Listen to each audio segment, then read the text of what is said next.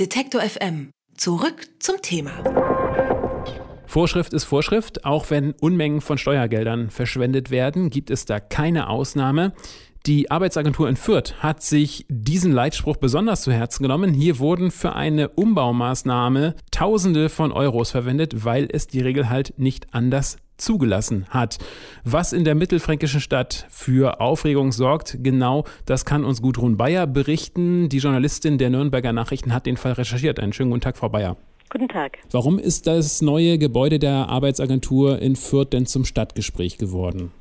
Weil ähm, das Gebäude, das es immerhin seit 37 Jahren gibt, zu große Zimmer hatte. Und deswegen die Arbeitsagentur, bevor sie es bezogen hat, in ähm, insgesamt 28 Zimmern, jeweils zweimal zwei Quadratmeter hat abmauern lassen. Das heißt, wir haben jetzt quasi Dunkelkammern, in die man nicht rein kann.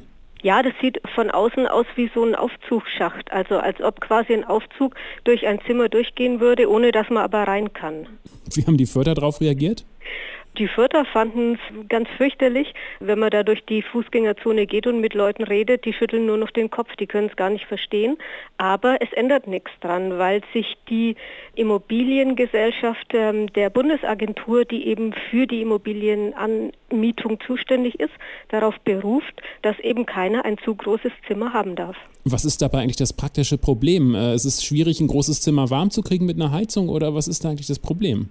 Ja, genau. Also Sie sagen, es wird Geld gespart, indem man halt weniger Fläche beheizen muss, weniger Fläche beleuchten muss, weniger Fläche putzen muss.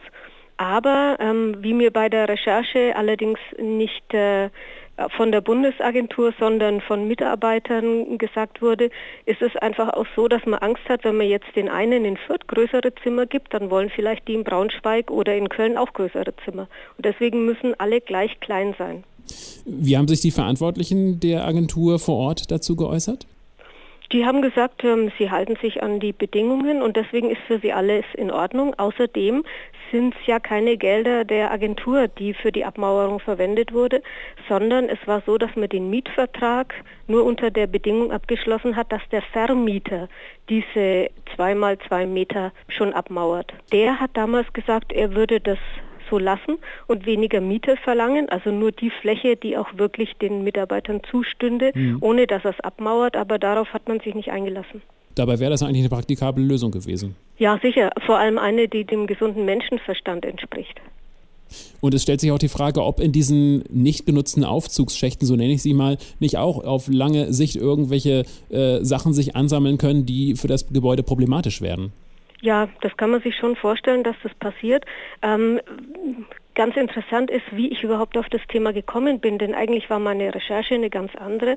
Es ging damals darum, um die Sicherheit der Mitarbeiter von Arbeitsagenturen, weil in einem Jobcenter in Neuss wurde damals kurz vorher eine Frau getötet. Mhm. Und äh, man hat geguckt, wie sind denn überhaupt die Bedingungen in den Zimmern. Und nachdem dieses Gebäude eben neu bezogen wurde, haben die Mitarbeiter und der Personalrat gesagt, sie hätten gerne eine zusätzliche Fluchttür, sodass man auch nach hinten ins Zimmer des Nachbarn fliehen kann, falls vorne jemand steht oder sitzt, der einen bedroht.